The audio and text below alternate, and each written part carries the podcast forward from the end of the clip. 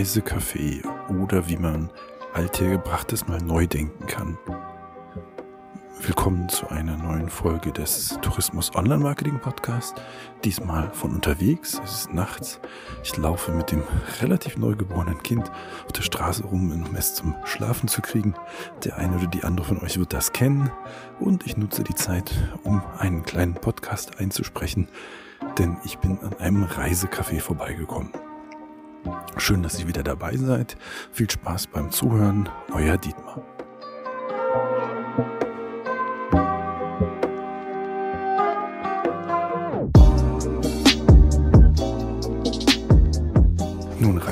Klingt super vielversprechend. Wenn ich da so reingucke, also es ist ja nachts, es ist geschlossen. Es ist um 12 Uhr, als ich hier durch die Gegend laufe, durch den Prenzlauer Berg laufe, im relativ kalten Wetter, so um 0 Grad. Naja, aber ist nicht so schlimm, bin warm eingepackt. Nur nicht wundern, es ist eine Aufnahme von unterwegs. Möglicherweise gibt es heute ein bisschen mehr Störgeräusche, aber da könnt ihr sicher drüber hinweg äh, sehen.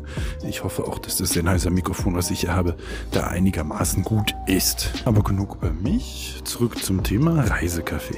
Also dieses Reisecafé sieht nach einem Café aus, was einfach nur so heißt. Aber es hat mich auf so eine Idee gebracht. Und zwar die Frage, naja, was gibt es denn eigentlich für Möglichkeiten? Was gibt es denn für Ideen? Was können wir denn machen? Wenn wir jetzt ein herkömmliches Reisebüro nehmen, dann ist das eine Sache, die ist im 20. Jahrhundert angesiedelt und die ist angegriffen aus dem Digitalen. Und zwar massiv angegriffen.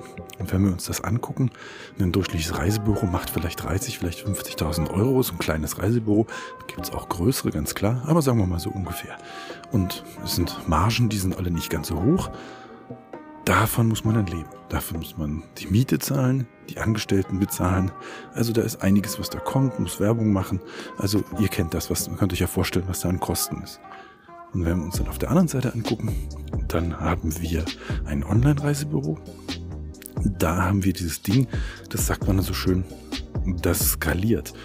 Also wir können mit vielleicht einer gleichen Anzahl an Mitarbeitern deutlich mehr verkaufen, weil wir übers Digitale reinkommen und die Leute eben heute digital buchen. Wisst ihr auch, wie es funktioniert? Wir hatten ja irgendwie auch so eine Golfseite übernommen, die jetzt natürlich total brach liegt, ist auch klar. Es läuft ja nichts. Wir können auch keine Reiserücktritte übernehmen und sowas. Insofern machen wir da nichts. Aber da kann man mit ein paar Mitarbeitern automatisch Reisen vermitteln. Also das Entscheidende ist, dass die Tätigkeit des Reisevermittelns, die früher von einer Person übernommen wurde, plötzlich eben digital ist und automatisch ermittelt, äh, erfolgt. Insofern haben wir das Problem, was können wir im Reisebüro machen, was können wir nicht machen. Wir können nicht skalieren, wir können also nicht dermaßen viele Buchungen abwickeln, weil wir immer einen Menschen brauchen, der betreut. Und dann kommen wir auch genau zu dem Punkt, und zwar den Vorteilen. Was sind denn die Vorteile? Und zwar genau das, wir haben einen Menschen da. Wir sind vor Ort. Und das nehme ich jetzt mal zum Anlass, um mir zu überlegen, welche Geschäftsmodelle können wir daraus bauen? Geschäftsmodelle heißt, wie können wir das bestehende Geschäftsmodell, das ist der Verkauf von Reisen, wie können wir das umändern in ein anderes Geschäftsmodell oder wie können wir die Struktur ändern, zum Beispiel eben den Vertrieb. Also wie kriegen wir die Leute da rein? Und genau das ist das Ding. Die Innenstädte werden tendenziell immer leerer, weil viele Geschäfte einfach überflüssig sind. Schon vor Jahren haben Buchantiquariate 70% Umsatz im Internet gemacht. Mit vielen anderen Sachen ist es heute auch so. Und 40% des Buchumsatzes, gar nicht des Antiquariatumsatzes, läuft doch über Buchhandlungen. Will heißen, 60% läuft digital, habe ich gerade gelesen, diese Zahl. Und so ähnlich ist es mit anderen Geschäften natürlich auch. Die Krise hat es jetzt gerade nochmal ziemlich verstärkt. Also wir haben einen unglaublichen Digitalisierungsschub. Das bedeutet für viele Geschäfte, es lohnt sich nicht mehr, einfach nur Sachen zu verkaufen. Und wenn wir ein bisschen in die Geschichte zurückgehen, dann ist es auch so, dass das einfache Verkaufen von Sachen eigentlich gar nicht der Daseinszweck war. Wenn wir einen Krämerladen im Dorf hatten oder noch in den 80ern, noch, da, da gab es eine kleine Drogerie, also ein privates Drogeriegeschäft, nicht Rossmann, nicht DM, das gab es dann um die Ecke. und einen kleinen Kiezladen. So ein Edeka-Laden. Ne? Da sind meine Eltern immer hingegangen und haben eigentlich alles gekauft. Es ging fast nicht darum, welche Produkte die haben, weil die hatten genug Produkte. Es waren beides keine großen Läden. Sicherlich gäbe es eine größere Auswahl woanders, aber es ging um das Persönliche, es ging um den Kontakt. Ich kann mich da an so eine Anekdote erinnern, dass meine Mutter in den ähm, Edeka-Laden reinging und das roch nach, glaube ich, Königsberger Klopsen.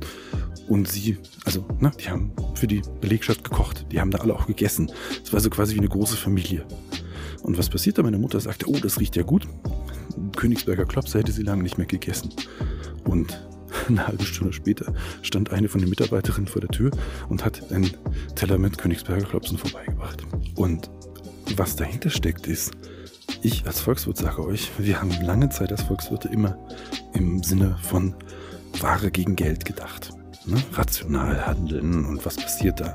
Und haben aber irgendwann festgestellt, das fing dann so in den 90ern an, Rainer Selten, Reinhard Selten war da einer der ähm, Top-Leute, einer der wenigen deutschen Wirtschaftsnobelpreise und eigentlich der einzige.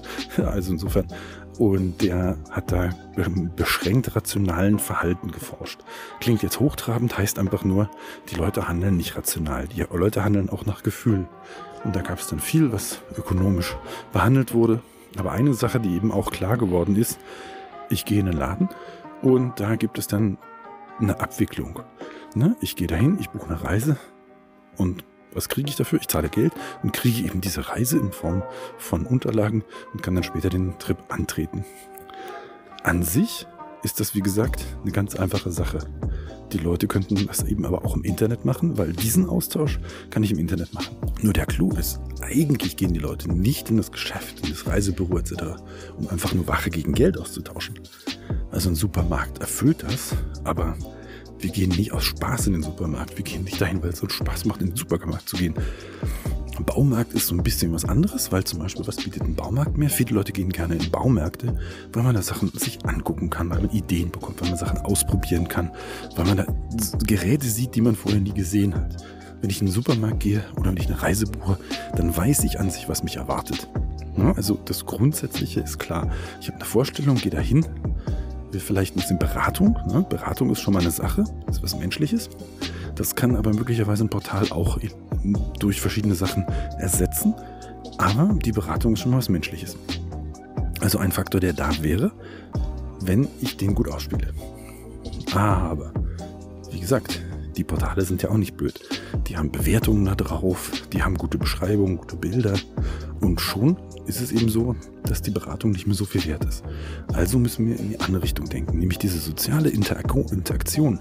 Wenn wir die betonen, dann können wir auch grundsätzlich erstmal gar nicht nur auf Reisebüros oder ähm, alles, also gar nicht nur auf Reisebüros bezogen, dann können wir die Innenstädte auch voll halten. Wir müssen uns also überlegen, was würde Leute in einen Laden reinziehen. Grundsätzlich erstmal. Wenn ich das jetzt gerade auf Reise anwende, dann ist das so, es gibt ja schon seit Jahrzehnten diese, früher waren das Dia-Shows, wo Welten um Segler, Himalaya-Wanderer und was weiß ich alle, wo diese Leute Vorträge gehalten haben über ihre Reisen. Das war sehr persönlich. Da war die Person da. Es ist halt was anderes, ne? auch wieder was anderes, als ein, eine Dokument, ein Dokumentarfilm im Fernsehen diese Dinger funktionieren und die funktionieren sicherlich auch noch heute. Und dann kann ich mir überlegen, als Reisebüro habe ich doch die absolute Kompetenz dafür. Also ich kann entweder selbst entsprechende Vorträge machen, ich kann Reiseziele vorstellen, ich kann Abenteuer erzählen, nicht so und so sieht es da aus, das sind die Hotels, das kann ich auch noch machen, aber ich kann genau diesen Abenteueraspekt nachbilden. Also ich kann Geschichten erzählen, ich kann eine Dokumentation erzählen. Also diese Dia-Show, Leute, die werden heute auch eine PowerPoint benutzen, ein Beamer. Aber diese Dia-Show-Leute, die kriegen Leute zu ihren Vorträgen hin, die sich ihre Abenteuer anhören oder ansehen. Und die wollen das auch persönlich. Die wollen keine Dokus. Die wollen, dass da diese Person, die das erlebt hat, dass die persönlich da steht und genau das berichtet, authentisch berichtet, vielleicht auch für Fragen zur Verfügung steht. Aber auf jeden Fall, dass die Person da ist, dass es nicht aus der Retorte ist. Aber es ist halt doch was anderes. Die Leute lieben live weiß ich selbst. Ich verkaufe meine Seminare, meine Online-Marketing-Seminare für ein paar Euro, wenn die downloadbar sind. Aber die Live-Sachen kosten deutlich mehr. Das ist einfach so, weil die Leute das wollen, weil die Leute dafür zahlen, dass jemand ihnen live was erzählt und dann auch für Fragen zur Verfügung steht. Also ist ein anderes Ding, ne? ist im Kopf was anderes. Genau das ist einfach das Ding. Diese Person steht also da und macht einen Vortrag über eine spannende Sache. Und jetzt fragen wir uns als Reisebüro, könnten wir das nicht auch? Und genau das ist es. Ein Event organisieren. Reisebüros sind ja nun nicht riesig, also man hätte jetzt nicht so viel Platz, aber wenn man die Tische ein bisschen verschiebt, kann man da schon ein paar Leute reinkriegen. Gut, klar, gerade Corona, ich weiß, aber wir können ja auch mal in Nach-Corona-Zeiten denken. Also, Tische beiseite schieben, Leinwand aufbauen oder weiße Wand nehmen, Beamer hinstellen. Wenn ihr keinen habt, Beamer kostet 100, 200 Euro, das ist auch keine Anschaffung. Und einen Vortrag machen. Kundenliste gibt's, ne? Also, ihr habt ja die Leute. Ihr könnt die auch anschreiben, könnt ihr dann auch hinholen. Dann ist nur die Frage, wer trägt vor? Naja, ihr habt die Spezialisten, die können über Abenteuer, über schöne Sachen erzählen. Und das ist genau der zweite Punkt. Es geht nicht darum, Reisen anzuteasern, so Werbeveranstaltungen zu machen, sondern es geht darum, genau diese Sache mit den, mit den Dia-Leuten, genau diese Himalaya-Tour. Zwar nicht Himalaya, aber doch zumindest so ein bisschen wieder den Leuten nahezubringen. Am Beispiel Kuba, klar, ich bin ja der Kuba-Fan. Und da ist es halt so, dass das Typische beim Kuba, bei der Kuba-Doku ist Oldtimer, Rum, kubanisches Essen, Salsa. Ja, das ist eigentlich so. Und ähm, es gibt so ein paar Klischees, die werden gespielt. Natürlich die Strände noch und sowas. Also ein paar Sachen. Wenn ich die bringe, dann habe ich das schon. Ich muss gar keine Abenteuer bringen. Ich kann zusätzlich noch ein paar schöne Sachen zur Würze natürlich reinbringen und sonst bringe ich einfach einen Vortrag mit schönen Bildern. Dass ich am Ende noch eine kleine Werbeveranstaltung machen kann und sagen, ja, und dann war ich in diesem Hotel und das sieht so aus. Wenn ich das nicht zu aufdringlich mache, dann funktioniert das. Dann sind die Leute begeistert und buchen durchaus sogar. Die Frage ist jetzt, warum buchen die? Natürlich, weil sie das gerade gesehen haben. Ne? Aber das andere ist, sie haben eine soziale Interaktion gehabt. Sie wissen, die Person, die da vorgetragen hat, zum Beispiel wenn ich das wäre, ich erzähle keinen Schmarrn. Ich war da, ich habe das gesehen und ich garantiere auch, dass es so ist. Und noch krasser, die buchen teilweise deswegen, weil ich das vorgetragen habe, weil ich eine Connection aufgebaut habe mit den Leuten.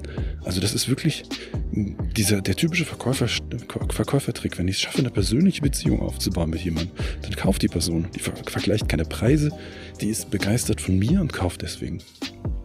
Da müsst ihr natürlich gucken, wer kann das bei euch. Nicht jeder ist ein Rampensau. Ähm, ist natürlich schon ein Vorteil, wenn die Leute das können. Aber nun, ihr habt der Verkäufer im Reisebüro, also schaut mal, wer kann sowas.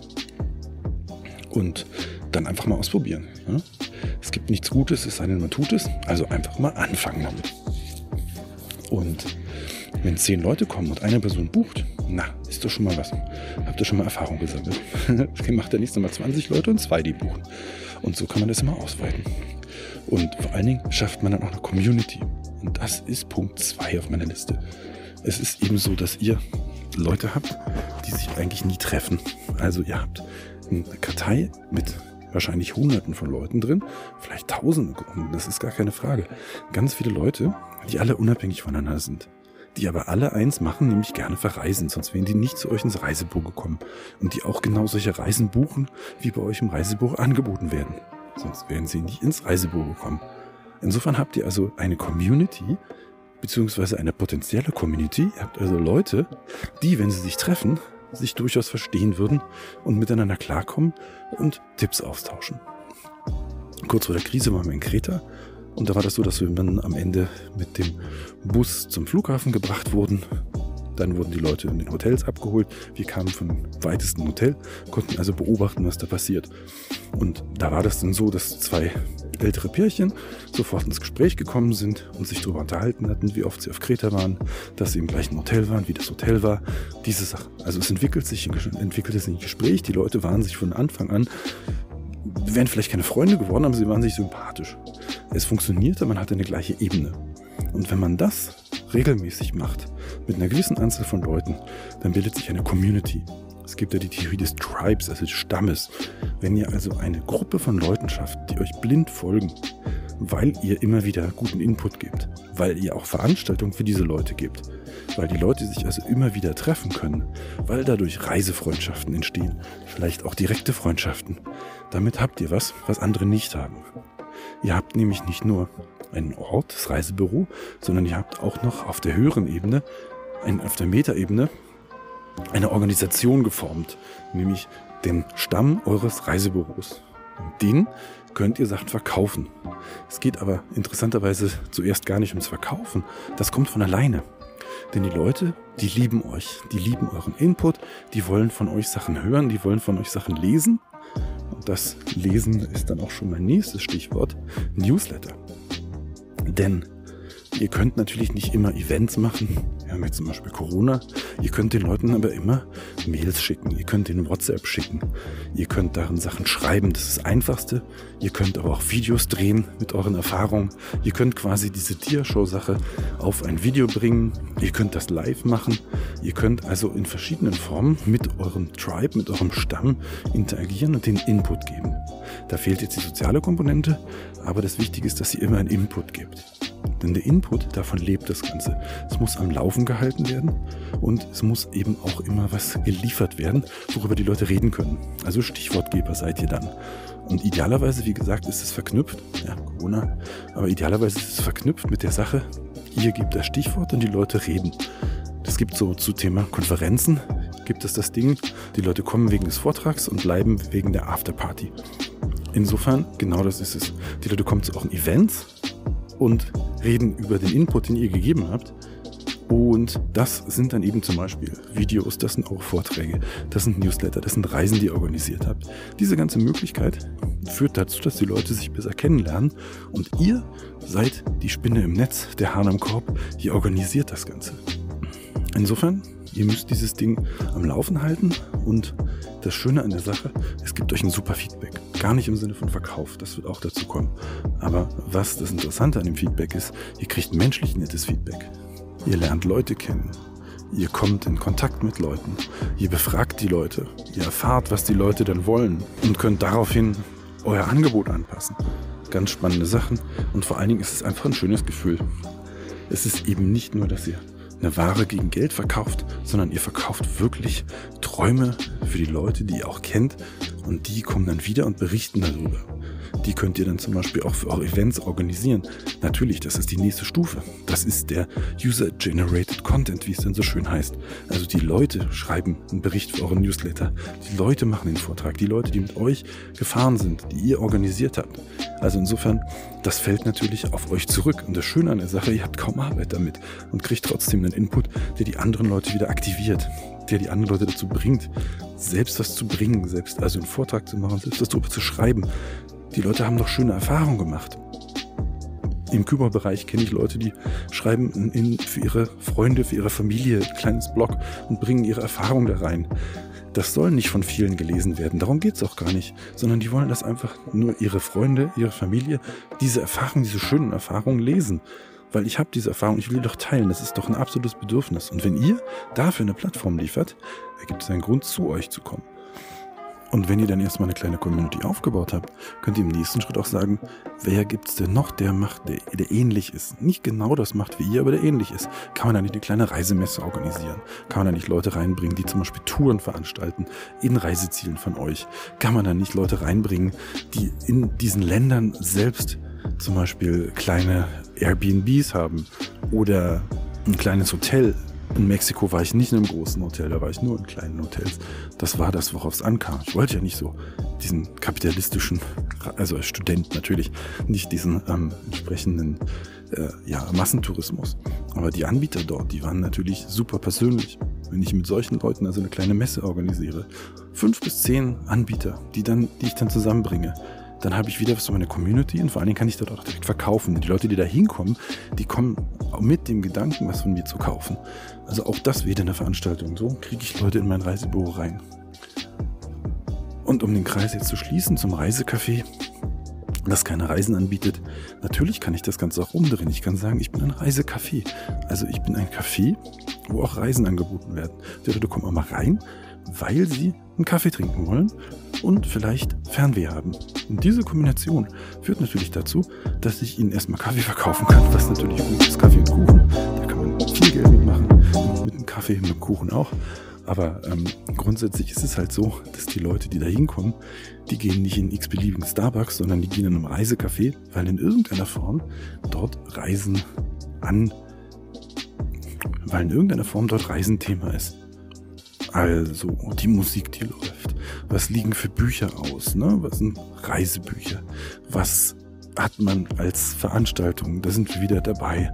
Was gibt es noch, was sich mit Reisen beschäftigt? Zum Beispiel, was die Speisekarte anbelangt. Das kann man thematisch machen. Da hat man eine Woche in die Karibik, eine zweite Woche ähm, Südafrika. Und da gibt es halt verschiedene Möglichkeiten. Also diesen Traum verkaufen und den mit einem Café zu verbinden, das war eigentlich mein Aufhänger, was dieses Reisecafé leider nicht leistet. Nur das wäre ein Geschäftsmodell, wo ich sage, da habe ich einen Grund, die Leute zu mir ins Reisebüro zu bringen.